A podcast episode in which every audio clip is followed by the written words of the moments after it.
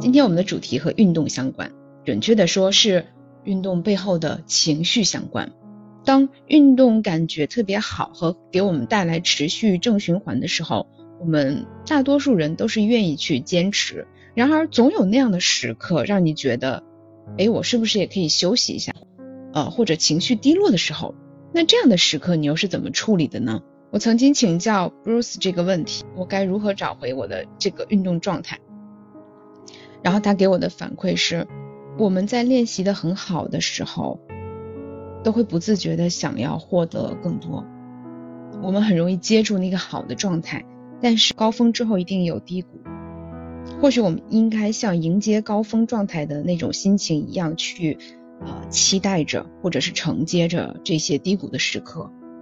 然后积蓄力量，慢慢的等到它的回升，攀登到下一个高峰。如果你也有这个困惑需求，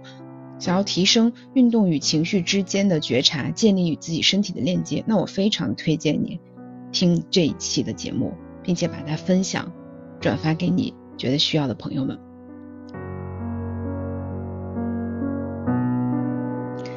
另外，我要逼着自己做一下自我营销，请大家如果喜欢十二散步的话，记得点击订阅，期待你们的更多反馈和留言。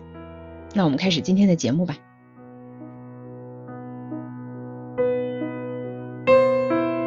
嗯，然后我先介绍一下我们的嘉宾，就是我的角度啊，就是我大概是两三年前跟着他在线上学过一段时间的 movement 的这个运动，那。了解到 movement 的这个契机是在晚风说的那个节目里有一期啊，布鲁斯接受了这的采访，那时候我就种下了种子，特别好奇。然后因为另外一个朋友，然后他正好是机缘巧合，然后聊到说再来跟你学，然后还问我有没有兴趣，然后我就一起参与了，给我带来了很大的启发。其实那个时候我就有有开始在做播客了嘛，就很我就会想着有没有有一天邀请布鲁斯来聊一下，但是我觉得一直在回听那一期。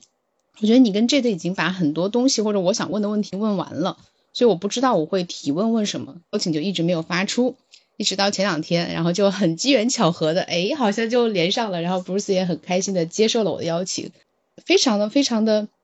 非常满足，嗯，这是一个我很早之前就想做的系列，然后也想把它带给大家的。做这个播客的过程中，其实是一条探索自我的路。从自己的内心的困惑想法解开，到自己对身体的这些了解和接纳啊，所以所以也想做一个跟身体有关的主题。那 Bruce 是我觉得我绕不开的，我成长路径中绕不开的一个点，所以能请到你我也很开心。那你能不能给大家简单介绍一下 Movement 是一个什么样的运动呢？就是从你的理解啊啊，可以可以。我想在介绍之前，先先要感谢一下，就是我们那位共同的朋友，就是于康嘛。沈玉康也是也是有这个缘分，因为他所以说我们两个认识了，我觉得也是很感谢他吧。对，然后然后就是你刚刚说之前我们我跟 J 录的那期节目，然后你觉得问题都问完了，呃，你觉得可能没什么问题可以问，其实我觉得这个就是一个很好介绍 Move 的切入点，嗯，就是。我们比如说学习任何一个东西，觉得好像这个东西你已经解释清楚它了，有一个实质的答案了，其实我们的学习就已经停止了。就我真的每一个阶段，你不要说一年，就是每一个月，自己的认知都是在刷新。嗯，你在练习的同时，或者是你你遇到一个跟你背景不一样的那些习者。你跟他们去交流之后，你就觉得，原来我的认知啊真的是受限，一直在受限。然后练 movement 其实对我来说就是一种认知上的打开吧，也等于是一种探索自我。呃，跟大家介绍一下，就是 movement culture 这个文化呢，它的创始人是一位叫做 Elo Patel 的的以色列人创始的，然后他。说 m o v e n 这个理念呢，其实就像天上的云一样，呃，你如果想要去用一个框架去框住这个云的话，呃，你框框住的那一瞬间，云不就消失了吗？我们在不管是练习什么东西也好，呃，瑜伽呀，练习书法，练习这个练习那个，就是每次当我们大脑开始觉得自己好像哎，我懂了这个东西了，开始有些飘飘然了，然后突然过一段时间又会受到一个打击，觉得哎呀，我怎么突然一下子什么都又什么都不懂了？呃，就是这这种这个状态一直在一直在变，然后到最后练习练习着，你就觉得哎呀，我好像其实不需要再去定义 movement，或者我练习的这个东西到底是什么。因为我一旦定义了的话，它肯定就变成了一个固定的东西，已经就失去了它原本可能我们要去找的那个初衷了。所以我之前有听到一位舞蹈老师介绍的一个一个说法很有意思啊，就是他，呃，他练即兴，他可能这个月把它叫做即兴，他下个月叫做探索，在下个月他又换了一个名字。他在练习这一个东西的时候，他会不断的去去换这个名字，然后让自己一直是保持一种新鲜感。我不知道这么说会不会太深啊？我觉得这个恰恰解释了，就是这两年我在跟朋友介绍 movement 是什么的时候的一个一个困惑吧，就是我不知道该如何形容它。我做的最多的事情就是把那个播客分享给对方。我说你去听一下，如果里面有你想要的东西，那就是它是适合你的啊。如果你觉得好像你不知道他在说什么，那可能就是对你来说这些困惑的阶段已经过去了，或者你不需要，嗯，就或者说你你过得挺好的，你不需要去了解他。对，这是我的看法。嗯，然后我自己当时在对就听到你讲的时候，其实我有听到，就是我们无法去定义，是因为当时。嗯，有一个问题啊，就是这得问你，如果用一个中文来概括 movement 这个运动的话，或这件事情的话，应该叫什么？当时好像没有讨论出一个特别明确的答案。然后你当时给的答案是就是运动，对吧？啊，就是它运和动之间它是两个词，你也可以把它不同的角度去拆解。然后我当时的感受就是，这确实是不能定义的，它更像是一个。路径和节点，就是你由此认识到，重新认识到你的身体，嗯，然后也这是我是上课的一个觉察。我记得跟着你上了三节课之后，我有一个明显的变化，就有一次你教我们那个蹲下来，然后重心转移的动作，呃，我在回到办公室的时候，有一天我的笔掉下来了，我就蹲下来去捡那支笔，然后我在以前捡的话，我会觉得挺累的，就是我要蹲下来，然后叹口气，然后捡起来，然后再叹口气或者提口气再爬上来。但是那天的感觉就很奇妙，它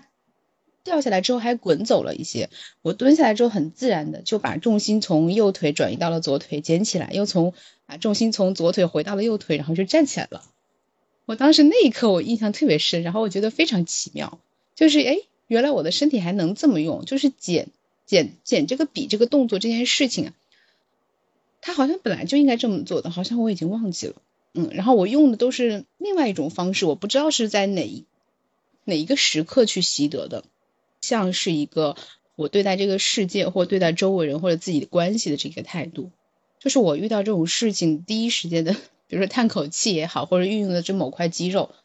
其实我忘记了，或者我不知道，我还可以用其他的方法，它可以让这件事情变得更轻盈、更好玩。然后我就觉得，哎，这好像是一个重新探索自己身体的机会，所以 movement 在那个时候对我是特别有趣的。嗯嗯，对，你这个分享太好了。呃，接下来我们就来就来讲一下，就更更切实际的讲一下，就是我们 movement 到底在练些什么。呃，其实 movement 就等于是让我们去更加全面的。练习自己的身体，就好像回到呃孩童时代，去弥补我们当时呃在成长过程中比较欠缺的一些一些部分。嗯，如果你看一个小孩子他在运动的时候，他会相对比较全面一点啊，然后在成长过程中，到了大概十几岁的开始，呃，才会慢慢的进入一个呃专修的状态，说。一定我要我我这一辈子要成为这个成为那个，呃，然后我现在又突然想起来，记得宫崎骏啊，宫崎骏在他动画里面有说过一句话，就是孩子的可能性是最大的，只有长大了之后，这些可能性被一一的否定了，最后好像只有剩下来这么一条路。所以，我们练 movement 其实就是把之前我们丢掉的那些可能性再捡回来。呃，伊豆是打一个比方，就是说，呃，我们去喝水嘛，我们可能是从不同的这个呃杯具、不同的形状的杯具里面去去找这个水，我们要找这个水的内容。但是我们在找这个内容的同时，我们要不断的去换这个杯具，要换它的形状，呃，这样的话我们才能够更好的去去理解它这里面的一个内容。就比如说你练瑜伽，我可以呃去去体会身体，然后我过一段时间我去练呃体操，我也可以去感受这些东西，然后过段时间我再换一个东西，然后我我所有。练的这些东西其实都是回到这么一个主题，就是探索探索你的身体，然后让你的生命可以更加完整，然后看事物可以更加全面一点。就好像你刚刚说你在生活里捡捡那支笔，你你之前可能是呃捡捡支笔弯腰会觉得是一件很吃力的事情，嗯，然后突然你现在练了一个新的动作，然后你的认知打开了。嗯，认知打开之后，你身体发现还有其他的那个可能性，然后你身体会自然而然去会选择那个更加轻松的方式去完成那个动作，然后就把这些生活里所有这些小的呃那些瞬间都连接起来，到最后就是生活，呃练习，处关系，上班，这所有的那些。状态，他们都不是不再是分离的，不是说哦，我现在就去健身房，我锻炼了，然后我下一刻我我工作了，我就工作，然后我就忘记了自己身体，对吧？我们就算你想一下，一周时间花，呃，五天的时间来练习身体，好不好？五天，每天花一个小时，那其他那么多小时，呃，你是怎么对待自己的身体的？如果我们能将这所有这些呃平时生活的状态都能够和身体做上一个连接的话，呃，你会发现，其实你生活里发生的所有的东西，包括我们今天肯定会讲到情绪方面的这些东西、意识方面的这些东西，它是绝对跟身体是不可能分离出来的。就我们我们平时会去想，我我现在在感受一个情绪，你会去好像去想象这个情绪是在大脑里产生的，呃，或者是一个那种触不可及的一个一个东西在天上飘着，然后你没有办法去改变它。但是你等你开始接触运动了之后，不管是什么运动，你开始跟自己身体开有些打交道了之后的话。你会发现很多的情绪其实就是，就等于是身体，比如说你肩膀紧张了，在肩膀抬起来的那个耸肩的那个瞬间，你是自己是感到了一种什么样的情绪？有可能是紧张，有可能是焦虑。但是我们我们在焦虑的时候，我们其实并不会把注意力放到身体上面，呃，就只会想着我要怎么怎么样，呃。要排斥这个焦虑，或者是要躲避这个焦虑，或者我要该怎么办怎么办？呃，但是真的开始练习身体了之后，你会发现，你可以觉知到这所有的那些情绪都是在身体层面上发生的，不光光只是精神层面上。我对这个其实还蛮有感触的，就是我可以补充一个我自己的案例，嗯，特别赞同，就是情绪。对自己心理的影响，其实它不仅是跟身体相关的，它就是映射在自己身体上的。我最近又开始学一项 新的运动，就是那个空中舞蹈。其实我最早是想去跳钢管舞，就我也没有想到有一天，哎，我会想尝试挑战一下钢管舞，就这么看起来这么女人、这么性感的这个舞蹈。啊，但是我非常开心啊。其中有一块环节就是要去呃上柔韧课拉伸嘛，但是我身体四肢是比较僵硬的。然后我在那个拉伸的过程中，不管是那个呃想要去尝试劈叉呀，或者是下腰也好，我就感受到很多动作，老师在帮我推的时候，我是在抗拒的。尤其是第一节课非常明显，这个抗拒就是我自己平时生活中的一种状态。就我不信任他推我，我担心自己会受伤。我不信任我可以做到这个动作，我需要告诉他，就是你慢慢来，或者说你不要逼我，我想只做到这里，我不想去突破。嗯，但是我意识层面肯定不会这么去认为，我肯定是觉得自己想要去挑战，想要去做到更好，所以我才来。但事实上，就是每次我到了那个点的时候，我的潜意识就会让我进入到一种防备和保护的状态。那再往下，可能就是会变成对抗和攻击。但它非常隐性，体现在我的身体上，就是可能，比如说有的时候会下意识的这种习惯性的驼背啊、圆肩这些。很多女生我不知道是不是也有这个问题啊？但事实上，它是一种自己对外界的这个态度或者是姿态吧。嗯，我有感受到这些。一方面，我们从生生理的和身体条件上来讲，是你有些肌肉没有被激活，比如说背部没有力量呀。但事实上，是因为你不知道你可以通过这种方式去做的更舒展的一个姿势和状态。你这边课程课程结束之后，就是我离开之后，我又去练习了很长时间的瑜伽。然后那个在瑜伽的状态里，其实也有这样子的觉察。我当时就是跟着一个老师固定的练习阿斯汤加瑜伽，那也是在线上，也是因为疫情，嗯，然后有一天我说我感觉这个我练习的状态跟心理状态是有相关性的，那老师是就说不是相关性，就你的练习就是你今天的状态，啊，我就觉得哎好像是醍醐灌顶，那在每天早上去规定就固定的时间去练习瑜伽的这个状态里面。我有感受到自己的情绪从焦虑、混乱回到一个可以调整节奏的这个稳定器的这个感觉，是每天早上六点半到七点之间，我是一定会起来的，然后有的时候还会 迟个到这样子。六点半到八点是固定的练习时间，每天事情每天把这件事情做完之后，然后我再去开始其他的事情。最早的时候身体也是不适应，觉得很吃力，很多动作做不了，但是再去。什么都不去想，只是在投入练习的时候，身体会慢慢的给我自己的反馈，就是它是会变得越来越强大，它能够让你做很多以前做不了的动作，然后这种觉察也是让我带到生活里面，就是其实我对自己有很多限制是来自于头脑的，嗯，包括我们有的时候做一些动作，老师说把腿伸直，我说我伸不直啊，他说伸不直的不是你的腿，是你的脑子，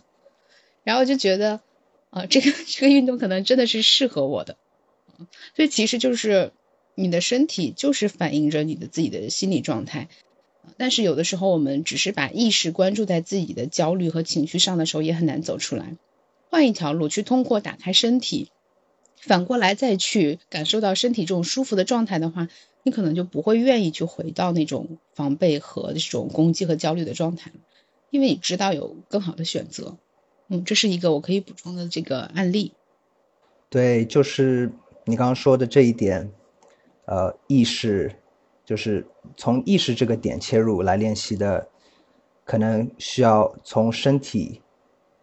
也也要切入一下，这样的话就更全面吧。就像我们开头说，movement 其实就是帮助我们能够把自己的身体、身心的状态能够看的照顾的更全面一些。比方说，我们举一个具体的例子，比如说我刚开始只是练习意识方面的东西，我只是看看这方面的书，打打坐。但你会发现，时间久了，虽然你你能够在静坐里面处于一种非常安心的状态，但是你一出这个静心的状态之后，你到生活里，你开始忙碌了，你马上就心就乱了。然后相反的，那些只是光从身体切入，不停练身体，但是不去关心自己，呃，心理状态的，你让他们在动作里让他们去，就是有些人会说他们的运动其实就是他们的冥想，呃，比如说你那些攀岩的选手，徒手攀岩的选手，他们会说我我在岩壁上，其实我脑子里。不可能去想其他的东西，我就是处在一个临在的状态。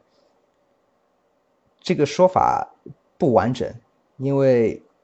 他们在那个情况里面是必须大脑一定要处在临在的一个状态，就身心一定要处在临在的一个状态，不然的话，它是有危险的嘛。嗯，而是有这么一个外外外面的一个条件的刺激。但是你如果让他们去，在一个房间里关上灯、闭上眼睛去静坐的话，你就会发现，他们其实也做不到像在岩壁上那种，呃，非常静心的状态了。这个时候就要面对一些，你可能闭上眼睛之后要面对一些各种各样的恐惧、身心的状态什么的都会出现。所以我觉得。不管是从意识切入也好，身体切入也好，哪个点切入都可以，或者哪个运动都可以，甚至伊豆伊豆波跳他有说过，你你哪怕是烤面包来切入，或者你是做寿司来切入都可以，都其实是跟身体的一种交流。然后慢慢的，其实就是为了能够更加全面的去去了解吧。就比方说，我只是，我只是单纯的去去练习攀岩。像我们刚刚说的，认知肯定总有一天会被限制。攀岩，攀到头了之后，其实有些人达到了顶峰，就开始，呃，感觉好像 不知道接下来该做什么了，就进入了一种空虚的状态。然后他们可能会去找下一个东西，然后继续去满足自己那种探索的欲望。但是时间久了，你会发现，其实这一直是在绕绕圈子。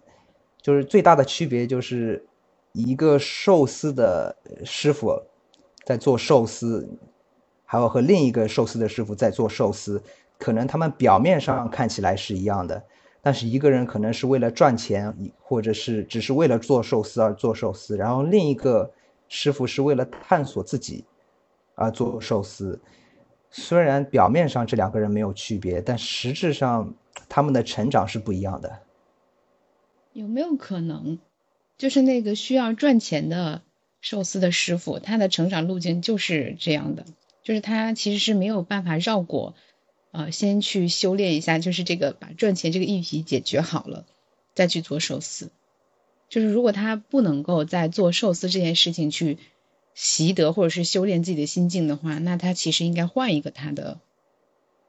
所谓的修行途径，或者是他要做的这个方式。因为这个，嗯，事情让我想到了我去年去。练瑜伽的时候也是差不多规律的练了一年，然后到了一个非常明显的瓶颈期，有些动作就是做不了，然后也不敢突破。呃，我知道是心理上的问题，但是我很希望有老师在身边给一些辅助跟推力。那其实我内心的恐惧是我害怕受伤，或者是其他的担忧。但是因为在线上，然后这个就是局限性嘛，嗯，后来我就去尝试了。其他的线下的课程，比如说最近的这个舞蹈，我是想通过其他方式来尝试把自己的柔韧性打开，然后再回到那个瑜伽的练习的场所里。但是我记得那个老师当时说，他以前也尝试过很多运动，但最终为什么选择了瑜伽，就是尤其是阿斯汤加瑜伽，因为他觉得都一样的，最终都会回到这个路上的。可是我的想法就是，嗯，最终都会回到一条所谓的修行的路上，或者是做什么的路上，但是每个人的路径都是不一样的。而我掉的那些坑，嗯，恰恰不是愚蠢，或者是其他的问题，而是说这就是我修行的必经之路。嗯，特别是开头的时候，呃，我们在探索的路上，可能要接触，就像是你教一个小孩，你不可能在五岁的时候就教他，我一定要让你成为一个消防员，然后你就训练他只去只去做消防员的那些训练。那你肯定会限制他的成长嘛？你最初肯定要让他接触很多世世呃世上各种各样的一些呃知识一些体验，然后最终他才会有自己想要去选择，我想要去做这件事情，做那件事情。呃，我觉得你阿斯阿你的那个阿斯汤加的老师说的其实也没错，就是万法归一嘛。但是，唯一一个区别就是。我们作为初学者，会容易掉的最大的坑就是我们把这个练习的那个东西本身呢，会会执着，太执着，太过于执着了。可能你阿斯汤加的老师他是已经超越了那一点，就是他已经以前接触过了各式各样的东西，然后他已经知道他练习阿斯汤加并不是为了单纯只是练习阿斯汤加，而是他所有的练习的背后都是有一个相通的东西的。要找找到那个相通的东西之后，你你不管选择练习什么，其实到最后都是一样的。但是你在没有找到那个东西之前，呃，你去执着于任何一个方法的话，其实都是一种限制。我不知道这么说你能理解吗？我特别赞同，就是你刚才在提到宫崎骏说的那句话的时候，就是长大了之之后才就是就会被小孩子的可能性是无限的嘛，长大了之后就只剩一条路。那么这条路到底是怎么来的？是因为人的时间精力有限嘛？你最终选择一条路去投入，其实这个事情本身没有错。但你怎么知道你现在的这条路就是你自己真正想要去做的，或者是真真正适合的？这个过程是不可替代。我我给大家一般的建议就是先去找自己喜欢的做的事情吧。你不可能逼着一个人去做一些不喜欢。当然，有些人也会刚开始会很刻意，觉得我。我可能要挑战一下自己，然后逼着自己去做一下自己不喜欢的，也也可以。其实都是一种学习的经历吧。Movement 这个运动本身，它也是融合了多种多样的运动，对吧？包括刚才 Bruce 提到那个创始人 Edo Patrol，他其实他最早是他有一个嗯很专业，他是练练巴西柔术还是什么，是吗？就是他是在某一个领域特别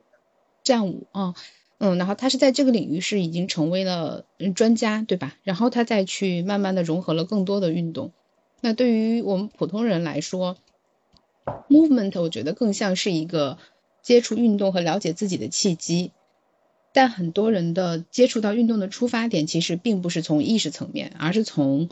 呃外在的层面。比如说，反倒我自己身上也是，最早就是因为觉得想要身体的形体更好看一点。呃，体态更优美一点，或者是减肥，就是我很多人都逃不开的这个话题。然后到了健身房，但是这样的情况下，我好像每次都没有成功过。就所谓的成功过，就是定了一个目标，然后我减到这个这个数字，或者是练到什么样的维度，我觉得我很难坚持下去。我每次做了一个事情之后，我就想要获得及时的反馈，就是哎，我身体告诉我，呃，你练的怎么样了？然后我我还在这个过程中不断的受到挫败跟跟质疑，就是自我怀疑，就觉得自己这事儿是不是不行？那在怀疑自己这个人是不是不行？但真正去把这个运动这件事情变成我生活的一部分，是有一次，呃，就就是腰肌劳损啊这些身体很不适的时候去做运动康复。那每一次练习，我都感受到哦，好像有变好一点，变强一点。那这件事情就变成了我不得不去做的事情。由此开始了，呃，我在这个尝试的过程中，身体条件变好一点，然后生活习惯改变一点，然后带来一些一系列的这个调整和影响。这个时候才理解那句话，就是好身材可能只是健身习惯的副产品。嗯，但是我想问的问题是，如果我们带着这样子外在的目的去练习的话，嗯，其实是不是也没有必要每个人都需要去觉察到自己内在？修行或者是练习的这一部分，就是它本身，这是也是一个很好的动力和出发点，去吸引更多的人来参与到一项运动当中去。这点你是怎么看的？然后包括你自己吸引到的学生，然后有没有过这样的问题？然后大家是怎么处理的？回答一下你这个问题，我觉得很重要，这些体验真的非常重要。就是你想要去追寻肌肉的块头也好，呃，你你的体能也好，或者是身体的线条也好。这些这个体验真的非常非常的重要，就是你你现在这个，比如说我前两年练的时候也是这个状态，就是我看到这么多的动作特别特别好看，然后我就特别想去学他们，那我就学学学学学，呃，一直在就是为了满足自己那个探索欲嘛。我我觉得这个过程其实对现在的这些成长回头看的话，真的是必经之路。呃，根本绕不开的，非常非常重要。因为，呃，我当时练的时候，前两年的时候经常受伤。可能我们现在那些健身领域啊，啊，或者是任何领域里面，可能大家都会讨论要怎么样预防伤病。但但是有一点很重要，就是有些小伤小痛，它在成长中是一定是必要的，它就是为了防止你以后的大伤大痛。嗯。经历了那些伤病之后，我才开始重新审视自己的一个练习的出发点。为什么每次练习的时候心这么急，导致动作僵硬，然后觉察不到自己身体的一个状态，然后受伤，受伤之后开始苦恼，然后开始生活里陷入一些负面的情绪，然后坏习惯，然后休息完之后又回到这个同样的模式，再去犯这个错误。然后直到有一天，你就会意识到，我好像在原地打转。虽然我的动作看起来表面上进步了，就我生活里我们在做的这些事情，表面上好像进步了。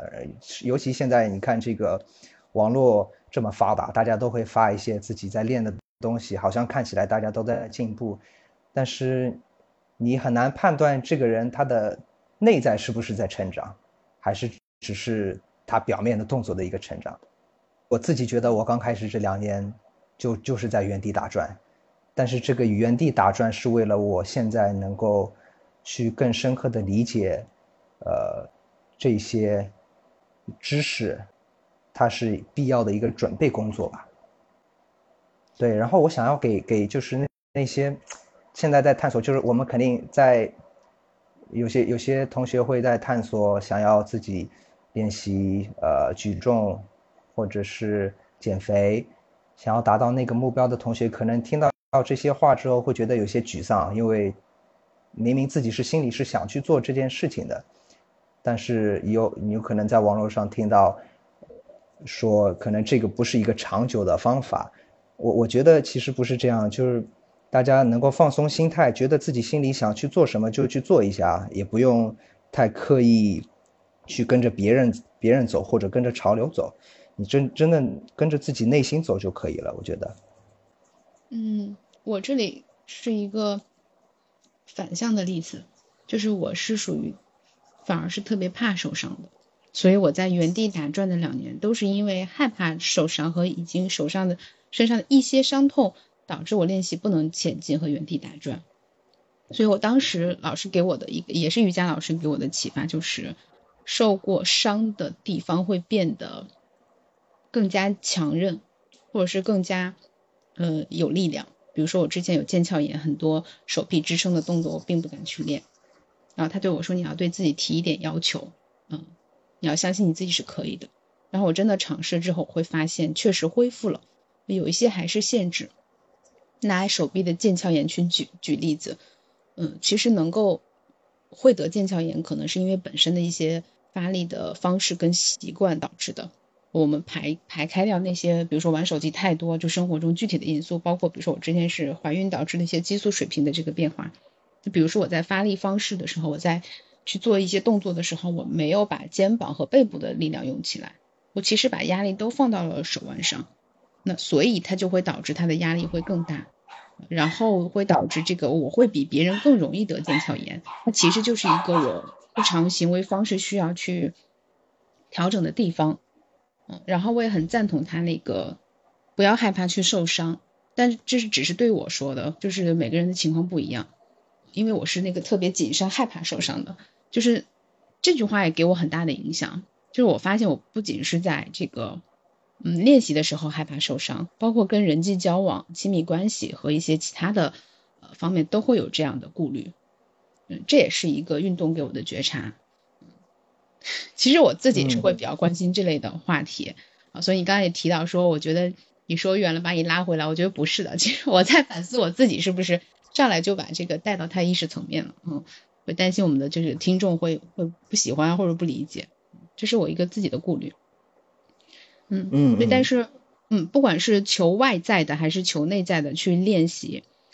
过于追求，比如说肌肉的好看呀，或者是这个。呃，身体条件或者某个成绩或者某个速度，我觉得都是没有问题的。那看你，我们可能更要关心的是这个初心是什么？你是想要看看自己能到什么程度，还是需要一个呃向外界去发出去的证明我自己很好的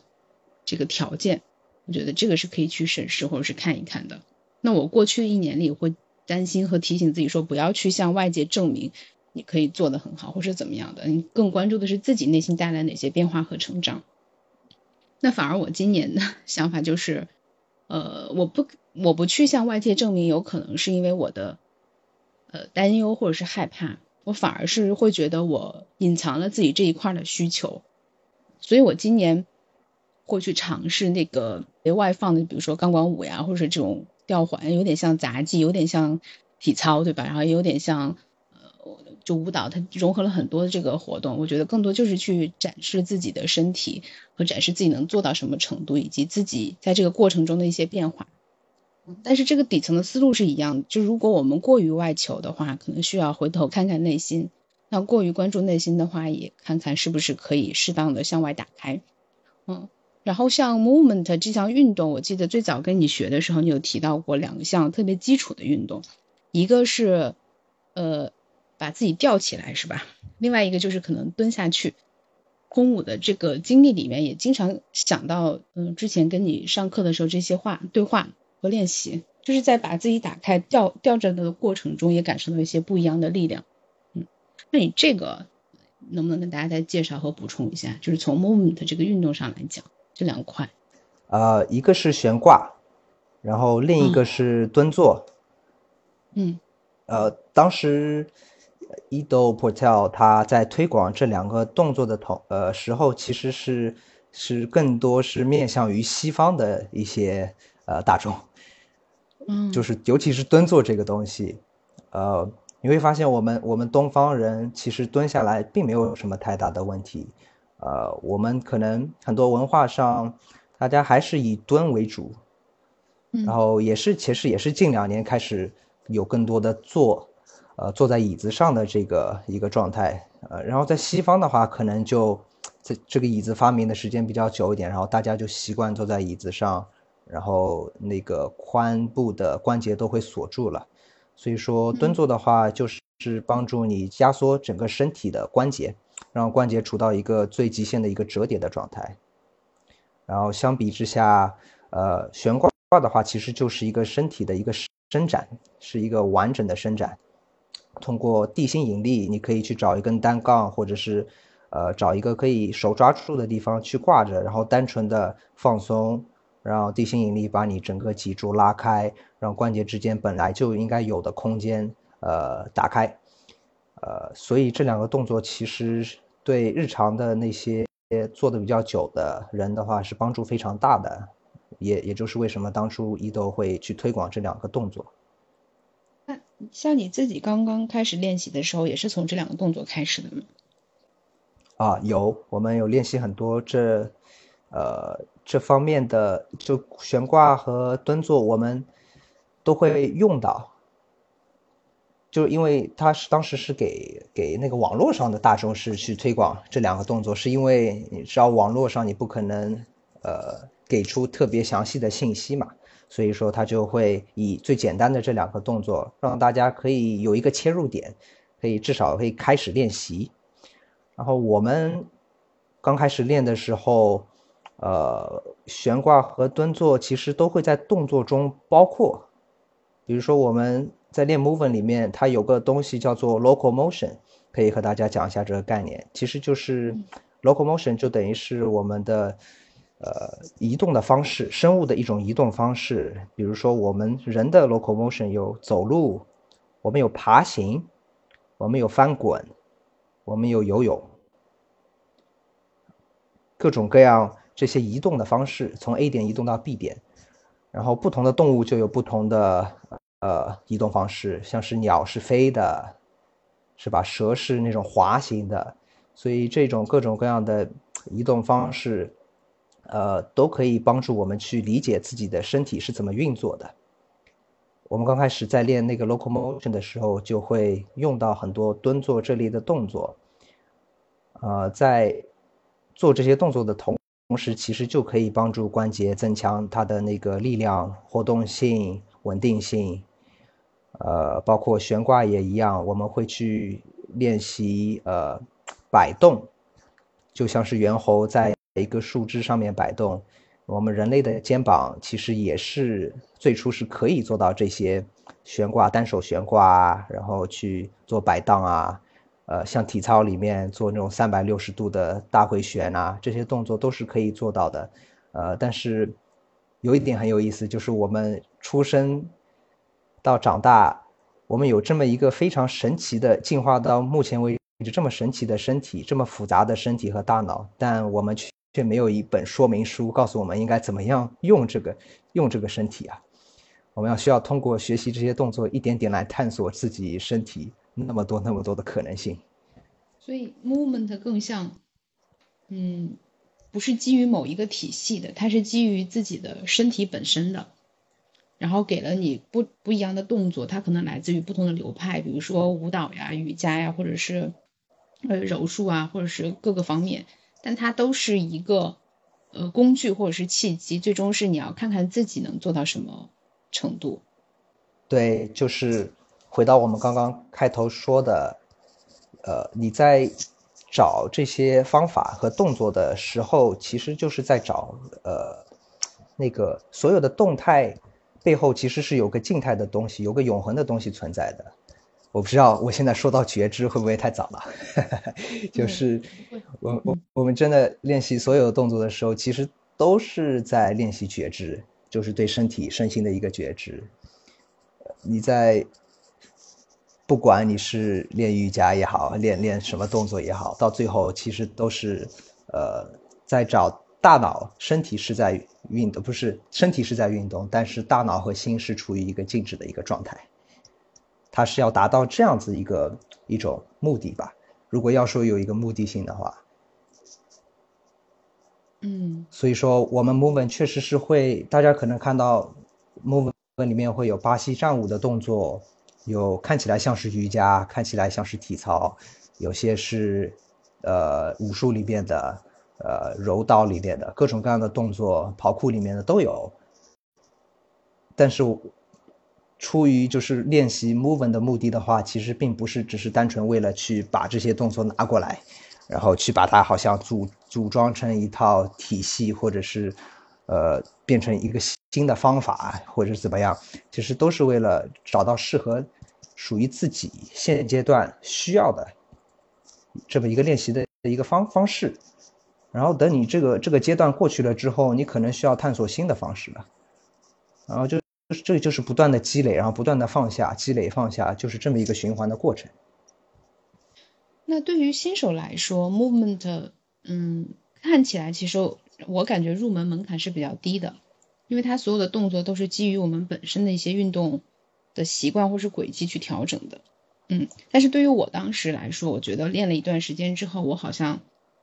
我不知道这个限制是因为来自于教学是线上的，还是说因为我自己本身。想要去偷懒，就我练了一段时间之后，我有一个很明显的感觉，我想要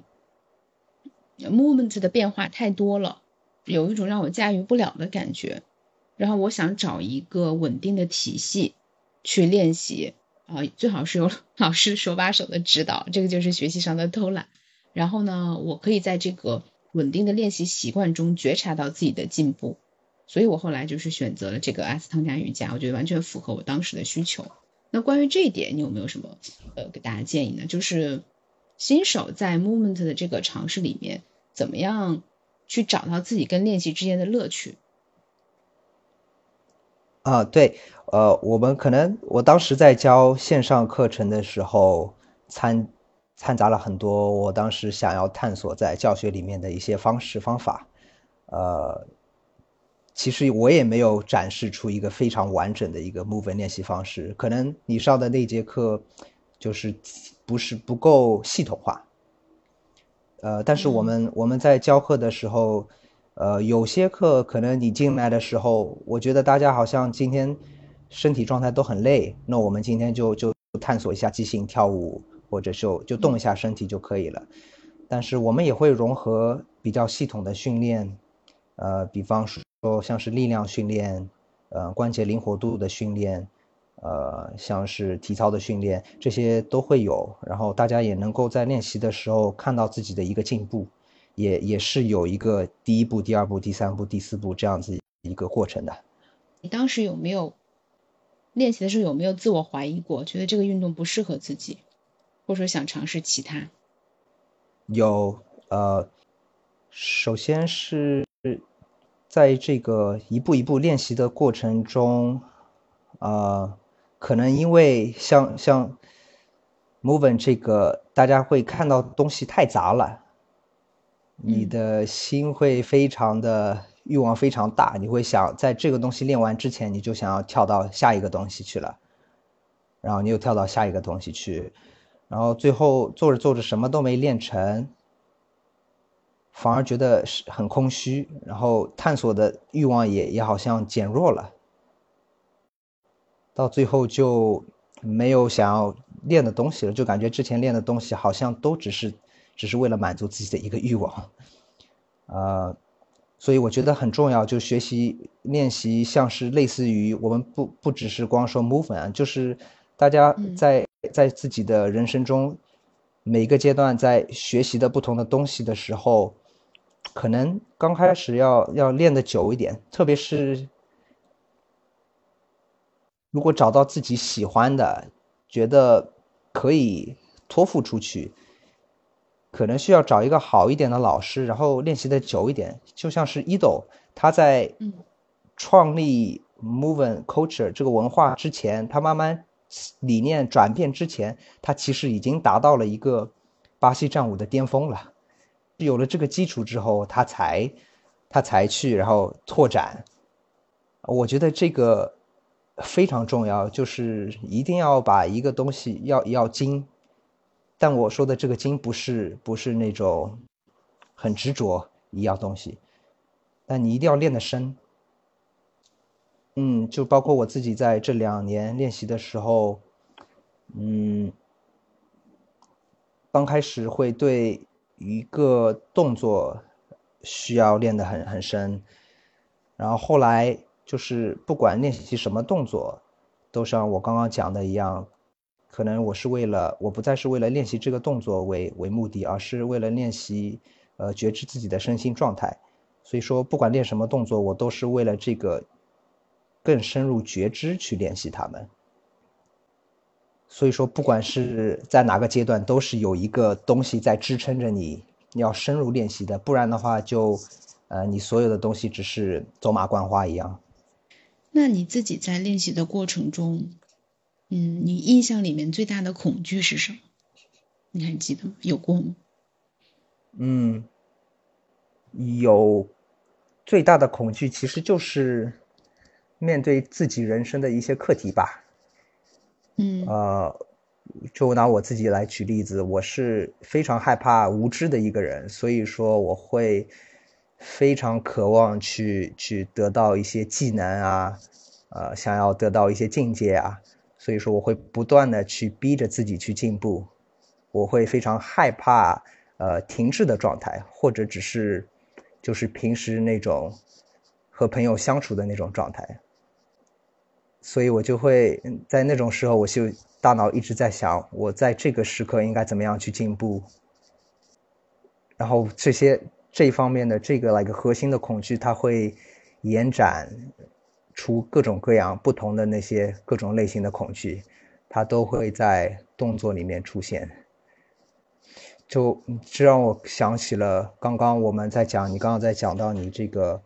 手的肌腱是手腕吗？还是手肘啊？手腕，嗯，对，这个我也有，这个刚开始前两年我也有这个体验，啊，就这一点非常重要，就是我们，你刚刚说到想要证明自己，然后当你真的走过了这个想要证明自己的这个阶段之后，你再去重新探索你之前练过的这个动作，你会发现，不光是你对待这个动作的一个心态不一样了。其实你你身体的这个僵硬程度也不一样了。然后我最近就有这么一个体验，就是我有个动作已经练了差不多四年了吧，然后是一个非常要求柔韧性和呃力量的一个动作，两个两个非常结合，需要的一个呃要求性非常高。然后练了几年之后，前两年的时候练了，身体很容易受伤，特别是腰那个部位，就感觉练完之后都会紧张。然后在近些时间再去尝试回去探索这个动作的时候，呃，因为身心状态已经完全不一样了，就不是为了去要在网上发这么一个视频去做这么一个动作，然后会会发现身体有些部位它会那个完全放松开来。就很自然的就做出了这些动作，就是我们大家很多有些习者是在在追求想要去练习那想要达到一种自然运动的状态，然后我觉得我们在运动的这个学习过程中，其实就是在无限去接近于这个自然的状态，但是真正自然的状态的话，它是不知不觉就自自己会发生的，就好像我们在拿你这个手腕做例子。现在这个阶段，你觉得自己不需要证明什么了，然后你回去再去练，比如说倒立这么一个动作，你可能不需要直接就把自己放到那个最难的，呃，最难的那个动作上面，你可以稍微把它简化一下。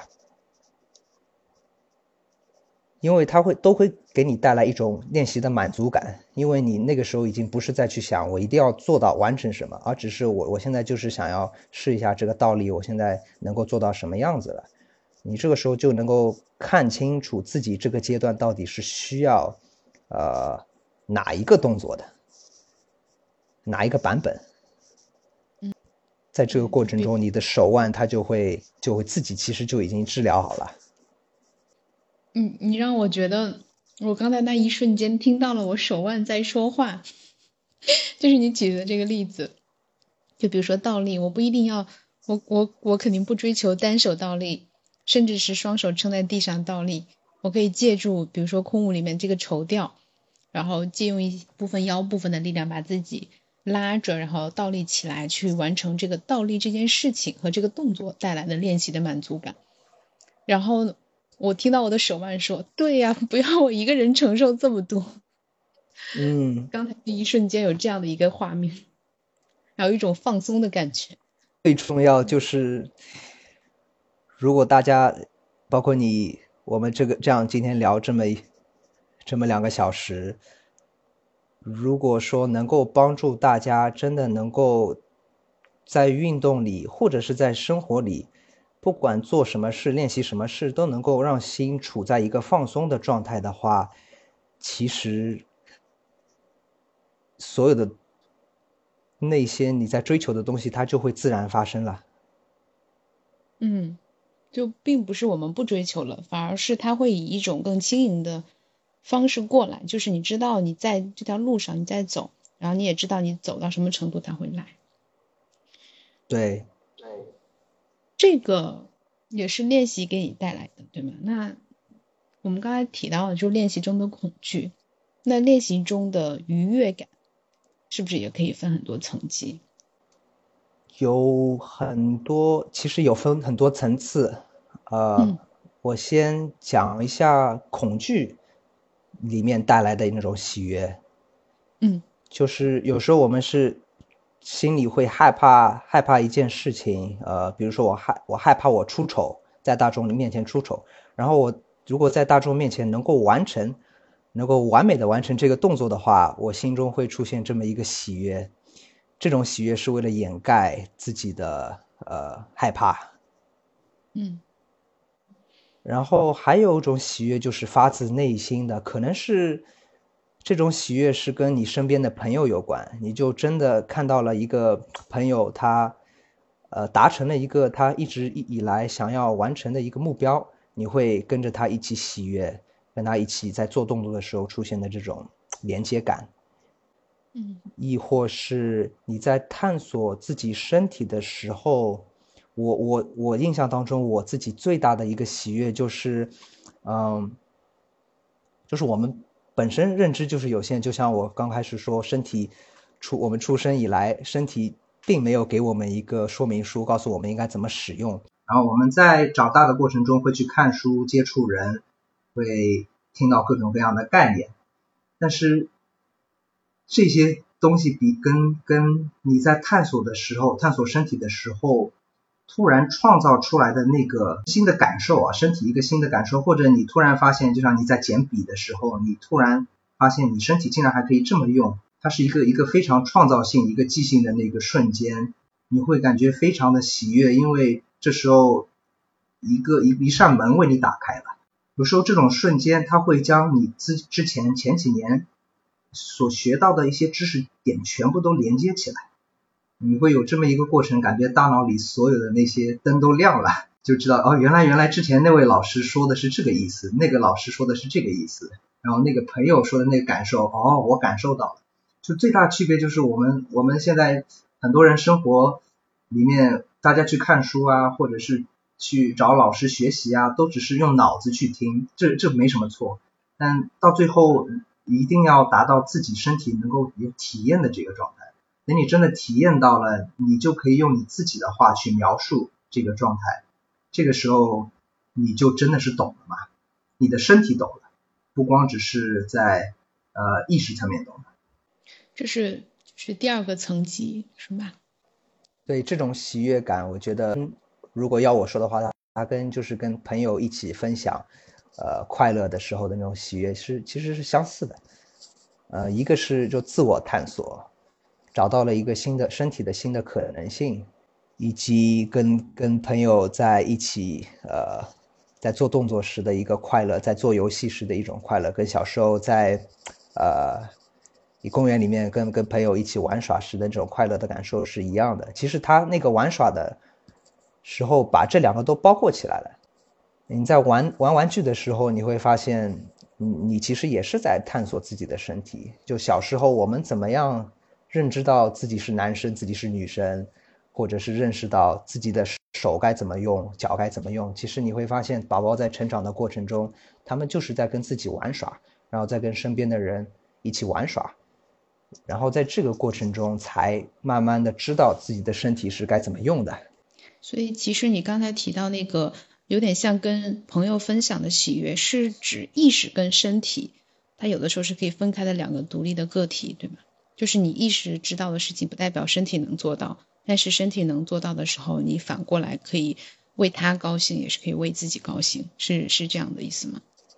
呃，可能可能不应该用意识这个词吧，可能还是就是呃认知，就是大脑的层面，就是概念。我只是知道这么一个概念。就举一个例子啊，举一个最最最最有意思的例子，就是地心引力。我就是牛顿在在呃写出地心引力这么公这个公式之前，他地心引力一直是存在的，大家永远都是能够体验到这一个这个东西，有这么一个东西，好像在把我身体往往地上拉。然后可能以前的人，我不知道他们会怎么样去描述这个体验啊。然后自从牛顿出来开始，开始给列出了一个公式，然后告诉大家这个就是地心引力之后，可能反而大家对地心引力的这个理解就越来越单薄了，就觉得哦，地心引力就是这么一个公式，它就是这么一个东西，然后反而真的去体验它的人就就变少了。我们经常说，我们我们在跟身体交流的同时，是离不开跟地心身体跟地心引力的一个对话。我我觉得我可以。补充一个最近的例子，就是我在学 那个钢管舞，呃，我第一次看到老师做动作和看到就是很漂亮的那些呃舞者去展示这个视频的时候，或者是一个特别简单的动作，我看一遍示范的时候，我会脑子里想，哦，就是这样这样这样，然后这样那样就可以了。然后等到我自己上去做的时候，把腿夹上去的那一刹那，我才知道我的就是内心开始狂叫，怎么这么疼？就是我的。大脑告诉我这样那样就可以了。事实上，就是我身体要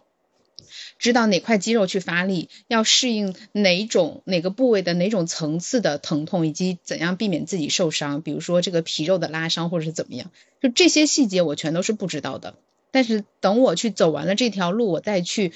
聊这件事情的时候呢，我可能又把它这个呃认为是我自然而然应该知道的。就像老师教我的时候，他只是告诉我你这个动作这样那样，他没有告诉我。你要分解，先把腿放到这里，然后这个地方可能会疼或者怎么样的，或者说他不需要去教我，我自己去感受就好了。然后我当时第一节课学的那个动作，我就我就对自己说，我不着急把动作做出来，我今天要做的就是呃不同的角度去适应这个疼痛，知道我在爬上去的时候会面临什么。我反而这样子想了之后，到第三节课的时候，突然能够把前面三节课学的动作全都串起来了。那个时候就觉得那种油然而然的，就是就是由由衷由衷的惊喜啊！原来我是可以的，然后只需要这样去做，好像找到了适合自己的路径。这就是一个好像大脑跟身体从不同层面去知道这件事情的一个感受。对，就是你你你刚开始第一节课，可能你觉得看到老师是这样示范，然后告诉你这么做，你大脑会有个大概的一个想象。哦，可能上去之后可能就就这样嘛，然后转两圈，然后就下来了。然后你真的体验了之后，就一下子瞬间大脑认知就被颠翻了。对，就开始骂人。嗯，所以我刚刚说为什么要深入去学习一样东西这么重要，就是你可能第一年你在练这个东西的时候，你觉得你你认知到了一个阶段，你觉得好像哦，我理解了这个东西。你你先不急，你再练三年，然后你再练十年，那个时候你再回来再看你之前觉得自己好像懂了，你就会觉得哇，原来我之前真的连边冰山一角都没有触及到。这就是为什么跟一位老者聊天，你就觉得哦，他真的是话里面充满了一个生活的体验、生活的经历。我这里还有一个问题啊，有的时候我们觉得身体的紧张或者是僵硬。如果想通过运动去改善，或者是切入的话，应该怎么入手？就比如说我练瑜伽到一定程度之后，我就觉得我突破不了了。我这个下犬的姿势，我就是怎么样都不能把腰部放松。然后我的方式可能就是先暂停、放弃，然后换一种运动。但我也内心在评判自己，说是不是你又开始回到旧有的模式里去逃避自己了？那么在下一次遇到同样的卡点的时候，你是不是还会被卡到这里？然后另外一个声音又说：“嗯，你去试一下，如果走过去了，你再回来，就是迂回一下，其实会走得更快。”嗯，对这样的时刻，或者是就遇到瓶颈期的时候，你一般是怎么处理的？有时候的话，我会还是会回到自己练习那个动作，比如说我卡住了，我可能会还是看一下自己的一个出发点啊。就是有时候我们卡住了，那个想法本身就是已经被限制了。就你在没做那个动作之前，已经心里在想好，我过好身体肯定会紧张。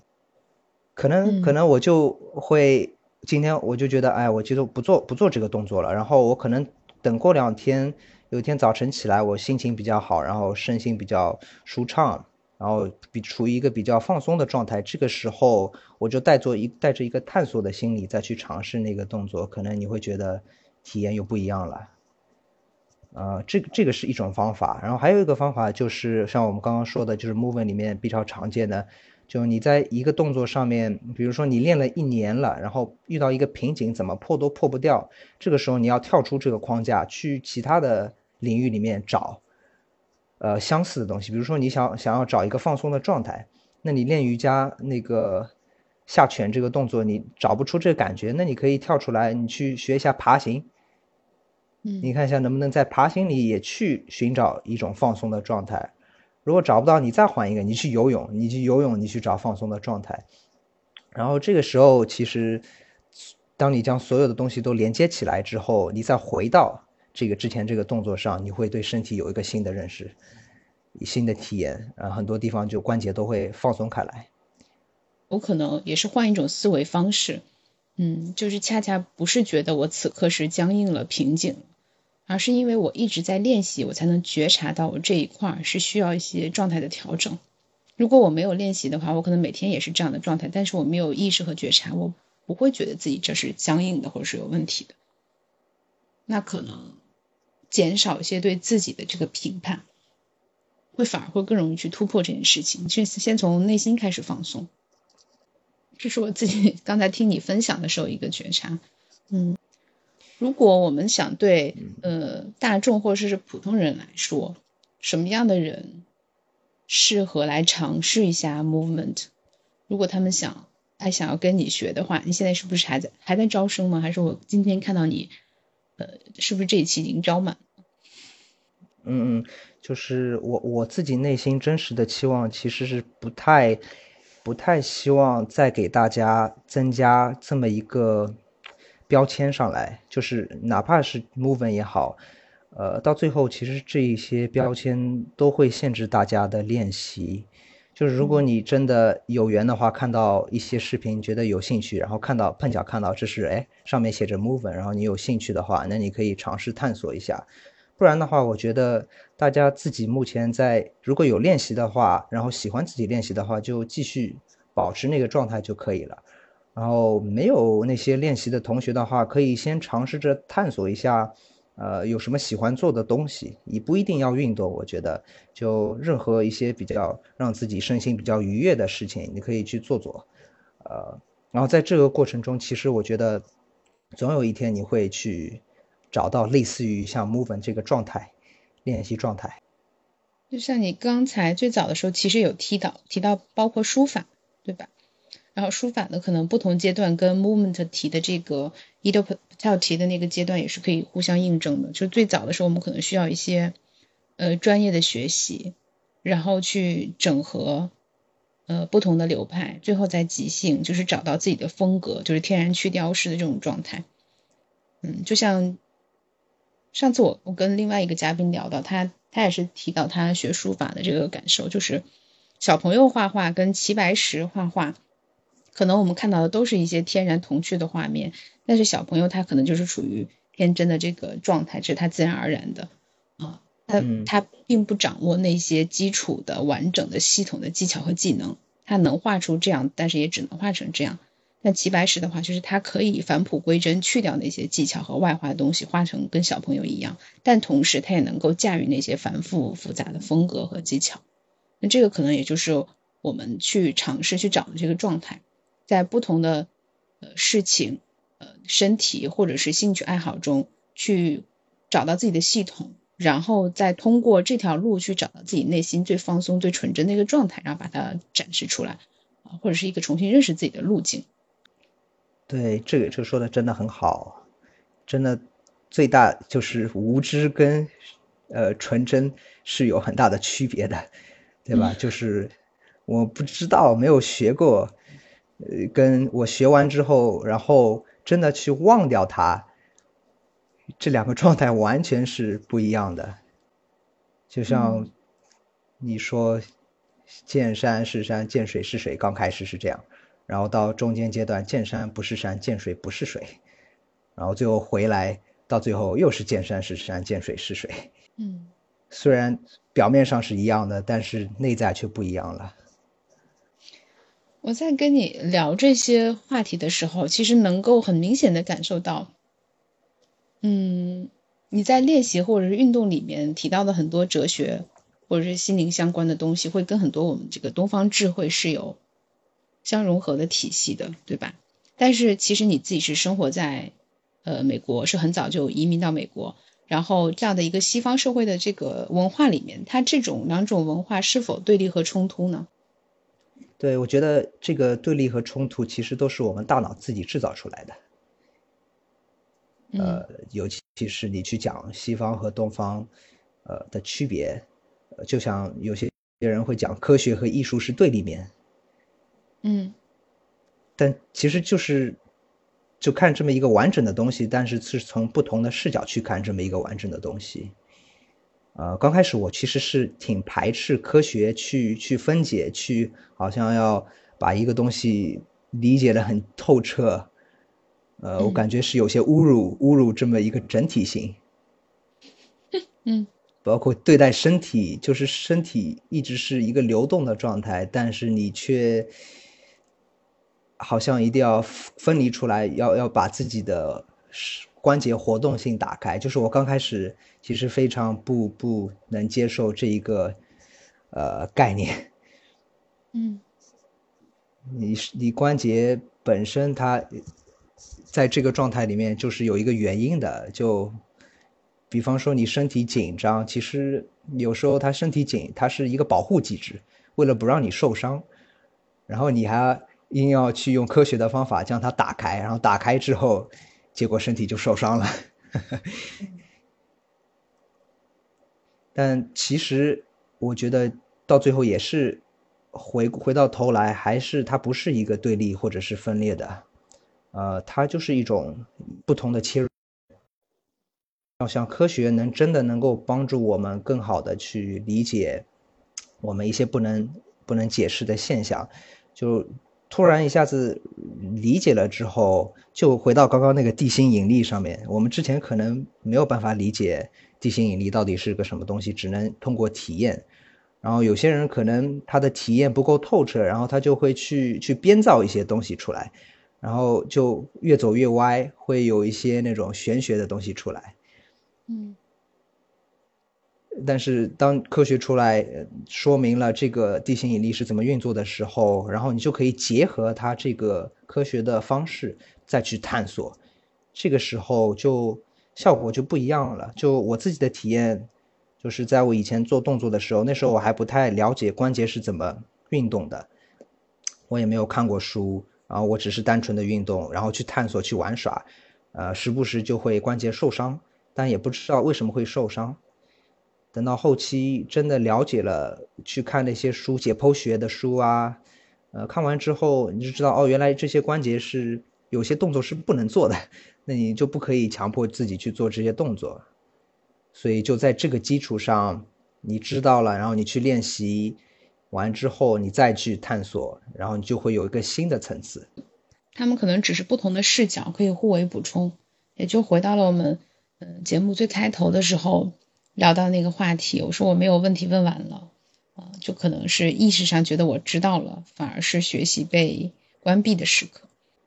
嗯，对，反正只要我们大脑去一定要把一个东西框住的那一个瞬间，哪怕是用语言，其实语言这个东西很好，就是我们我们互相交流肯定是要用语言。但是如果大家平时能够多花点时间，呃，让自己处于一个不去说话，而是只是去感受的那个状态的时候，嗯，你会发现很多东西它都是在流动的，它一直是在变化的。但是你说出来之后，你就觉得怎么说好像都说不清楚，然后越说越怪，到最后你就放弃了，然后还是回到体验当中。嗯。或者是在说那句话的当时，只能代表那个当下，那可能一秒钟之后它就变了。我们好像提到这里没有讲更多关于你自己，嗯，那些所谓外界需要来印证的部分，我就觉得有没有必要补充一下？比如我记得你好像大学是学跟是统计学是吧？然后本科的时候，然后怎么样就，嗯，现在从事这样子一条道路。呃，你跟 movement 的关系是你会继续继续走下去，然后教下去吗？还是说你也其实也没有太明确的规划，你只是在呃这条路上还玩的挺开心的？呃，其实大学那个最后一个学期，我就意识到好像一直是在跟着一条已经被注定注定好的一条路一直在走。嗯，然后那那注定好的那条路，好像不是我自己内心真正想要走的路。嗯，可能可能好像不知道这个你的听众或者你能不能接受啊？就是我们我们这一辈子，呃，刚开始大家会讲到那那些自由意志啊，自己好像有选择的权利，知道呃每个人生阶段好像做了一个选择，然后有这么一些事情发生。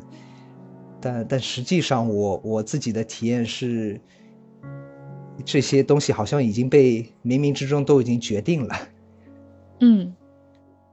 因为那个时候我就已经感觉到，我我需要去去拓展，需要去探索一个新的东西。之前都是走跟跟大众的主流的一个呃。一个道路一样，去去上学，上完学然后工作，工作结婚生子，生完子之后，呃，养老，就这么一个道路。然后我当时其实也是很害怕这条道路，呃，所以就去去选择去探索一下还有什么可能性。然后正好就机缘巧合探索到了 movement，然后确实是感觉好像一直是从小到大一直在找这么一个东西，也不知道为什么，不知道大家有没有这样类似的体验。嗯，你就是说不清楚为什么你这一生会有一些东西感觉会有共振，你和有些人就那么谈得来，嗯，所以就好像是一种缘分在那边。我觉得目前跟 Movement 的缘分还在，所以说我也不去计划太多，反正就继续在这个状态里面去学习。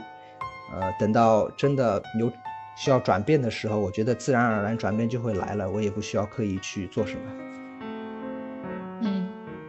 嗯，是一个特别能够回到当下的状态。嗯，我觉得也很像就是 Movement 证的这个哲学啊，或者所谓的道理。那我们时间其实也差不多了，就是呃，非常感谢 Bruce 给我们今天带来的分享。嗯，会不会结束太匆。因为还有没有你还要补哎呀，好的，嗯，啊、我也是，嗯嗯，也没什么要补充的，就是对，就想跟你聊聊天嘛，也很久之、很久没跟你聊天。